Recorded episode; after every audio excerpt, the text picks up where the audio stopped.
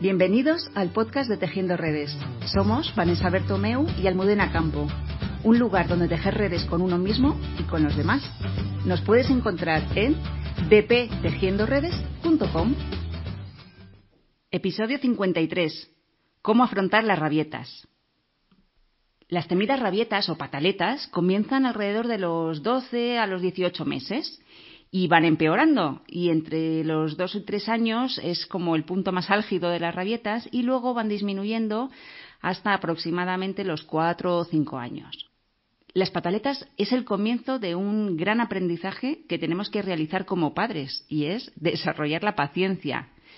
Es una gran prueba que nos ponen nuestros hijos, en el que si todo sale bien podremos aprender a mantener la calma.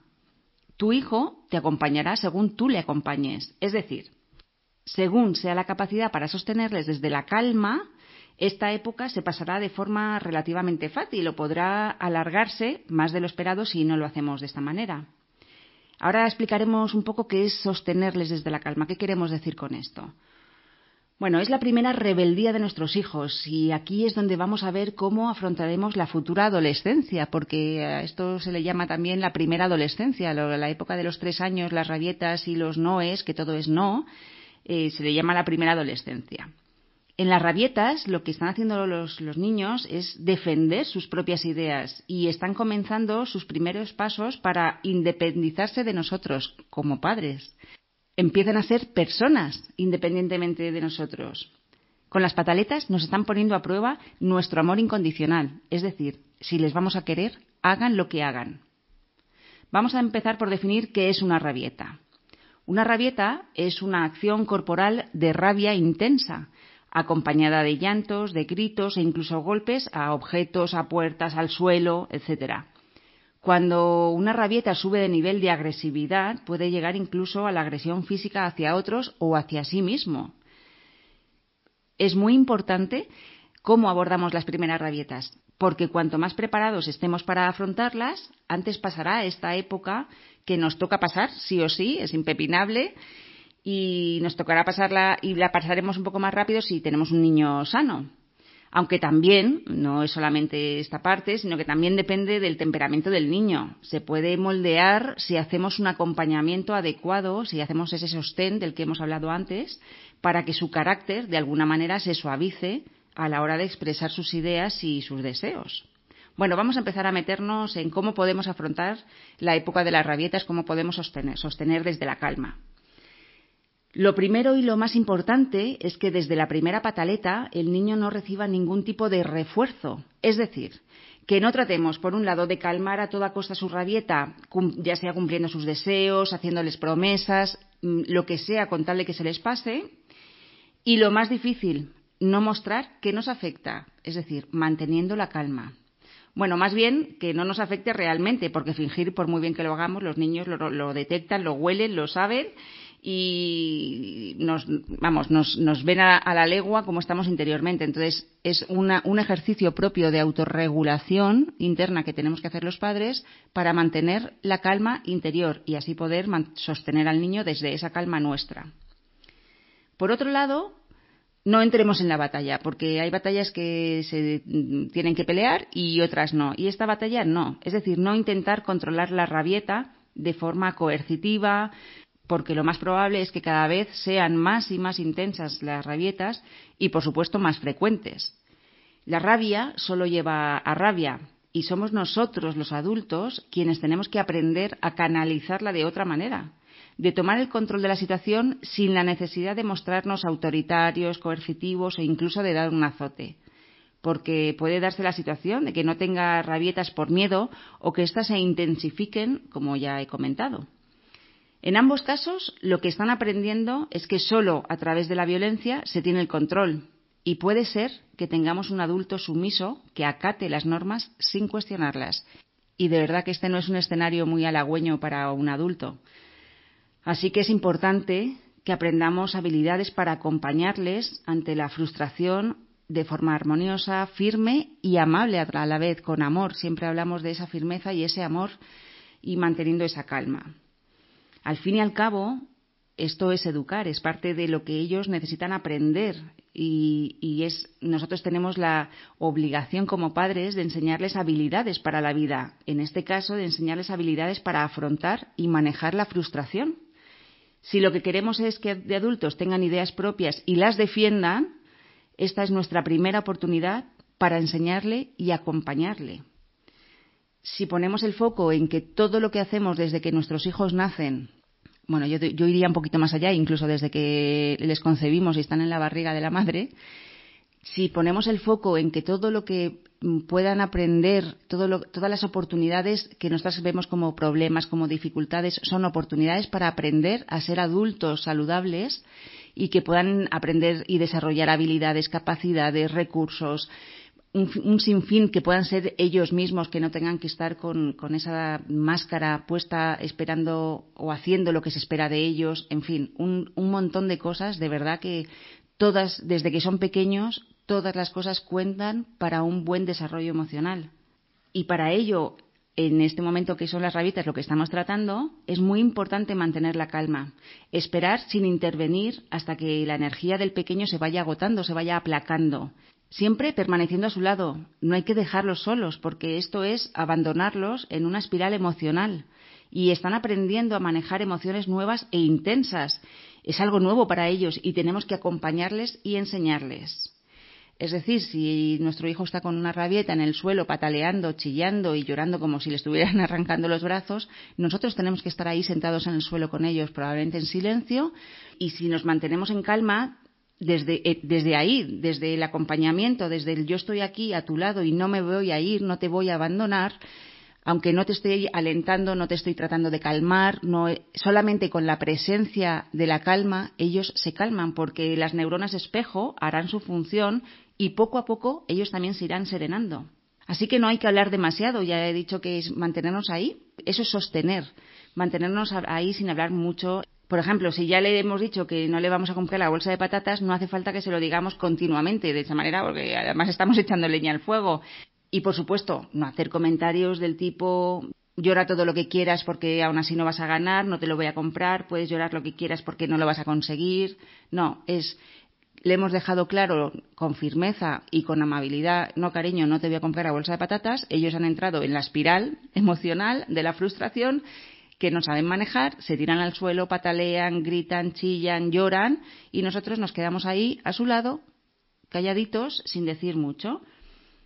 Eh, dependiendo de, también del niño y de cómo sea, a veces es, es bueno cambiar el foco de atención, porque igual que se centran en eso que quieren y, o, no, o que no quieren, porque también puede ser a la inversa, que no quieren comer algo o no quieren algo, y no somos capaces de sacarles de ese, de ese foco, de de ese pensamiento rumiante, de ese no quiero o ese quiero, podemos desviar su atención a algo que pueda ser interesante para él, pero no de forma insistente e incluso suplicante para que se calme y nosotros estar tranquilos, no. Se les puede intentar desviar la atención de una manera suave. Pero insisto, lo importante es estar ahí, acompañarles, nos quedamos a su lado, les podemos tocar un hombro, un codo, una rodilla, sin invadir, eh, porque cuando están en esa rabieta, probablemente ellos no quieren ser abrazados, no quieren que les toquemos. Entonces es como posar suavemente la mano en el hombro, en una rodilla, en un codo, en una articulación. De esa manera ellos saben que estamos ahí, pero no les estamos invadiendo tampoco. Y, y cuando ellos ven que nosotros estamos calmados, que estamos sosteniéndoles y que nuestras neuronas espejo les están diciendo a las suyas, no pasa nada, todo pasa, todo está bien, tienes también permiso para enfadarte y para frustrarte, aprenderán a regularse de otra manera. Otro factor a tener en cuenta eh, para también tratar de, evitar, eh, de, prevenir esas rabietas, aunque van a tenerlas sí o sí, es parte de su desarrollo, pero también mm, cuantas menos tengan, pues mejor para todos. Entonces, otro factor para tener en cuenta es la anticipación y podemos ir observando qué desencadenan las rabietas habitualmente. Puede ser que incluso sea hambre o sueño, que eso es muy común. Cuando los niños tienen hambre, tienen sueño, entran muy rápido en esa frustración. Entonces, bueno, pues si observamos cada que cada vez que tiene hambre empieza a tener una rabieta, pues anticipate. Mira sobre cuánto tiempo puede pasar sin que pueda comer algo, una fruta, un poco de tortitas de maíz o un sándwich, lo que sea y llevado, llevarlo preparado, algo en, el, en su mochila, en el bolso, donde sea y así no tendremos que entrar para luego salir del bucle, porque además cuando ya han entrado ahí por hambre, por sueño, pues es más difícil sacarles. Y si vas a algún sitio en el que sabes que tienes que estar quieto, pues yo qué sé, a la consulta de un médico, tienes que ir a, a, algún sitio a hacer una cola, bueno, pues lleva juguetes o lleva unas pinturas, lleva algo para que el niño pueda entretenerse y según va creciendo el niño empieza a adquirir nuevas habilidades para conseguir lo que quiere. Además del llanto y el pataleo, podrá utilizar el lenguaje, la negociación, la seducción, incluso el chantaje emocional, porque lo aprenden a hacer muy bien, sobre todo si también nosotros lo utilizamos. Así que tenemos que estar muy atentos de no hacerlo nosotros para que no nos imiten, porque si lo hacemos con ellos, van a hacerlo con nosotros seguro. Y, mm, pero hasta que esto se vaya desarrollando, y toda esta parte la, vayan aprendiendo de a negociar y a expresar, tenemos que sostenerles. Cuanto antes aprende a utilizar otro tipo de herramientas, antes también desaparecerán las rabietas. Antes de los dos años, hasta que vaya adquiriendo lenguaje y podamos entender qué es lo que le ocurre realmente, tenemos que estar a su lado y utilizar frases cortas. Veo que estás muy enfadado. Eso es cuando estamos a su lado, sentaditos o esperando a que de alguna manera se tranquilicen podemos ir diciendo estas frases. Ya hemos dicho, no estás recordando la frase de que no, que no te pongas así, que llora lo que quieras porque no te voy a comprar la bolsa de patatas. No, es ya les hemos dejado claros que no hay bolsa de patatas y entonces a partir de ahí puedes decir, veo que estás muy enfadado, estoy aquí hasta que tú estés mejor y vemos cómo podemos solucionarlo juntos. El solucionarlo juntos no es comprarte la bolsa de patatas, es a lo mejor su necesidad real. El deseo es eh, la bolsa de patatas, pero su necesidad real es que tiene hambre bueno, pues a lo mejor como que no queremos darle patatas eh, porque no nos, no nos parece conveniente en ese momento, pues a lo mejor le podemos llevar una pieza de fruta o le podemos comprar eh, algo más saludable, no lo sé. O que la próxima vez, mm, pues me voy a anticipar, la solución sería la próxima vez voy a llevar algo de comida en el bolso para que cuando tú tengas hambre puedas pedírmelo. Bueno, a lo mejor no entiende todo, pero siente que estás ahí, desde esa calma, le estás poniendo palabras a sus emociones y le estás diciendo que le ves, que estás ahí y que le sostienes y que le quieres, aunque esté montando el pollo del siglo, que tú le quieres incondicionalmente, ese amor incondicional de que hemos hablado antes. Si te lo permite, utiliza el lenguaje no verbal. Eh, contacta con él eh, frotándole la espalda y, bueno, lo que he dicho de ponerle la mano en la articulación, en el hombro, durante la rabieta el niño no procesa la lógica y el lenguaje, así que insisto, no intentes hablar demasiado ni, ni, darle explicaciones, ni no te la compro, cariño, porque es que las patatas no son saludables. No. Es, eh, yo estoy aquí cuando quieras hablar y se te pase un poco el enfado, porque veo que estás muy enfadado, lo podemos ver a ver qué, solución encontramos. Fin. Como, y ya es mucho para un niño de dos años. Cuando ya hay una adquisición de lenguaje, las pataletas se pueden ir afrontando de otro modo, otra manera. Lo primero que tenemos que hacer es contactar, poniéndote a su altura, el sentarnos con ellos o agacharnos, mirándole a los ojos y cogiéndole de las manos. Preguntar y validar sus sentimientos, sean los que sean, porque no nos cansamos de decir en Tejiendo Redes que las emociones no son ni buenas ni malas, son emociones, punto. Y es igual de lícito tener rabia que alegría lo mismo. Si no escuchan una palabra de comprensión, van a cerrar su escucha y van a entrar en la batalla. Así que si preguntamos, validamos y les damos el permiso para que sientan eso, probablemente en ese momento ya han liberado la emoción. En el momento en el que tú la pones fuera, la expresas, ya la estás liberando. Y si mamá o papá me está dando permiso para hacerlo, es una manera maravillosa de que los niños puedan gestionar de una manera saludable sus emociones y que no empiecen a reprimir, a contener o irse al otro lado de la agresividad. Vamos a poner un ejemplo cotidiano de recoger la habitación. Por ejemplo, si le decimos que recoja su habitación y no quiere, que también es muy probable porque pasa mucho, eh, es, un, es una pelea habitual, bueno, pues lo normal es que nos vayamos a la descalificación y no con una intención de machacar al niño, sino es que mira cómo tienes la habitación, eres un desordenado. Bueno, ya hemos dicho que el eres y el estás, te estás comportando son dos cosas completamente diferentes, porque una va al ser, el eres, le estás etiquetando, le estás, estás yendo a su identidad, quién eres tú, tú eres un desordenado, con lo cual el niño va a crecer siendo desordenado y haciendo lo que se espera de ellos. Bueno, que me lío. Esto, el tema de las etiquetas ya lo hemos hablado en otros eh, episodios, con lo cual hace ya de los primeros creo que estaban, así que ahí los podéis encontrar. En lugar de eso podemos decirle, ya, es que es un rollo tener que recoger, a mí también me da pereza recoger mi cuarto. Y desde aquí hemos conectado con el niño, seguimos conectado con ellos, no estamos poniendo el foco en nuestra frustración ni en la suya. Es decir, no estoy poniendo el foco en el yo me enfado porque es que eh, te tengo que repetir 50 veces que no recoge la habitación y ni en la suya porque es que qué pesada es mamá que me dice todo el rato que tengo que recoger cuando yo no quiero recoger porque lo que quiero es seguir jugando. Bueno, entonces ahí ya hay una conexión y desde ahí podemos explicarle y conversar sin sermones, sin echar las charlas. Si quieres que te escuche, utiliza muy pocas palabras. Eso es mm, ley número uno. Ya, cariño, es un rollo tener que recoger. A mí también me da pereza recoger mi cuarto. Pero es que hay que hacerlo para luego poder encontrar las cosas.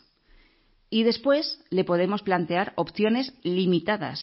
Y de esta forma estamos trabajando que sienta un poco de libertad al poder elegir, pero no le estamos dando la opción de no hacerlo. Volvemos al ejemplo de recoger la habitación.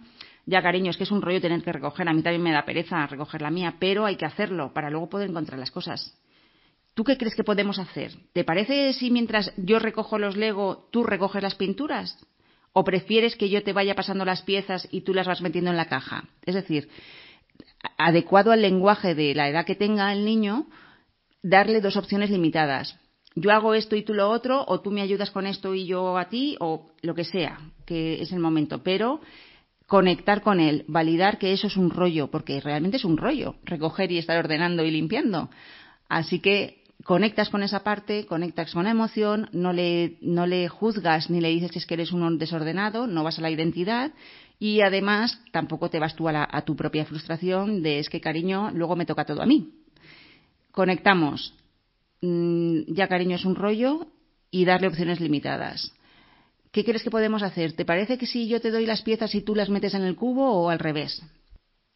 Lo importante de este episodio y lo que nos gustaría que, que, quedase claro es que todos los niños pasan por la etapa de las rabietas, es una etapa mm, que tienen que pasar, es saludable para su desarrollo y si nosotros ayudamos a gestionar a nuestro hijo de manera saludable esa rabieta, desde el principio sosteniéndole con la calma y con todas las herramientas que hemos visto, es muy probable que las rabietas pasen pronto, el niño aprenda, nuestro hijo aprenda una manera más ecológica de autorregularse y de superar la frustración y además le estamos enseñando un montón de habilidades como adulto. Así que esta es una etapa que pasará, que puede ser muy dura para algunos padres, pero intenta poner el foco en que es una etapa de grandes aprendizajes para tu hijo y para ti. Gracias por llegar hasta aquí. Esperamos que te haya sido útil y si te ha gustado, por favor no olvides compartirlo con tu familia y amigos y en tus redes sociales. Nos vemos en el siguiente episodio.